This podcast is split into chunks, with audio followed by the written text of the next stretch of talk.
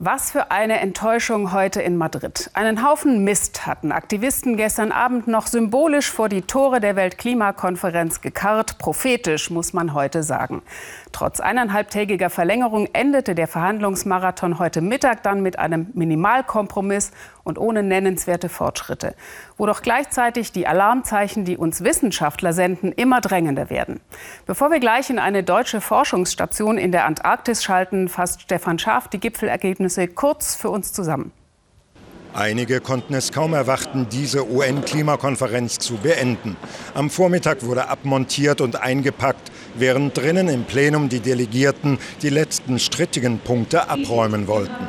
Der längste Klimagipfel quälte sich zu einer wachsweichen Abschlusserklärung.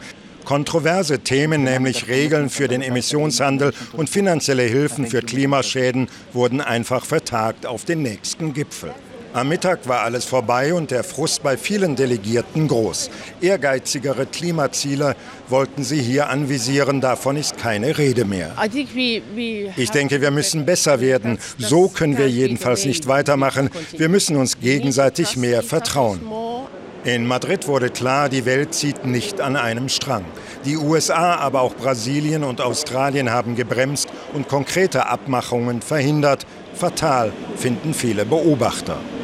Die Erde erhitzt sich, die Jugend ist auf der Straße, um für ihre Zukunft zu kämpfen. Und man hat den Eindruck, das ist hier nicht angekommen.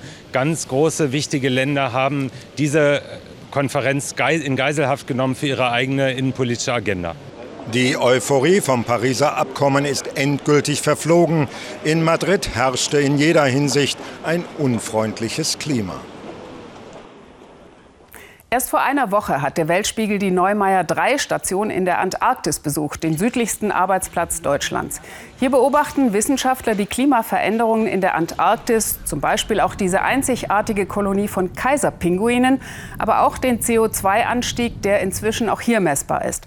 Einige Wissenschaftler haben sich dem Protest der Fridays for Future Bewegung angeschlossen.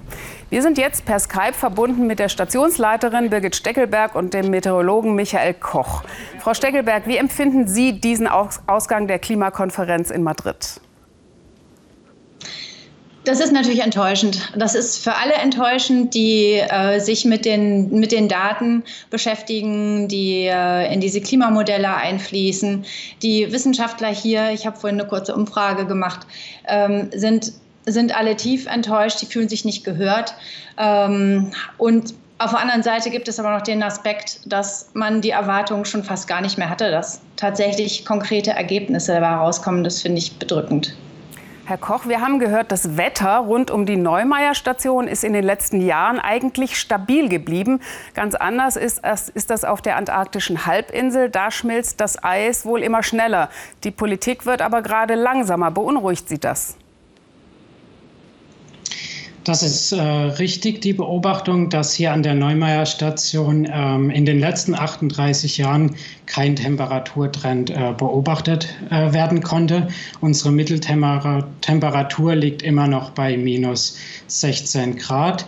Und im Gegensatz äh, dazu ist der, auf der antarktischen Halbinsel hatte man äh, eine stärkere Erwärmung festgestellt und auch ein Abschmelzen äh, von Gletschern.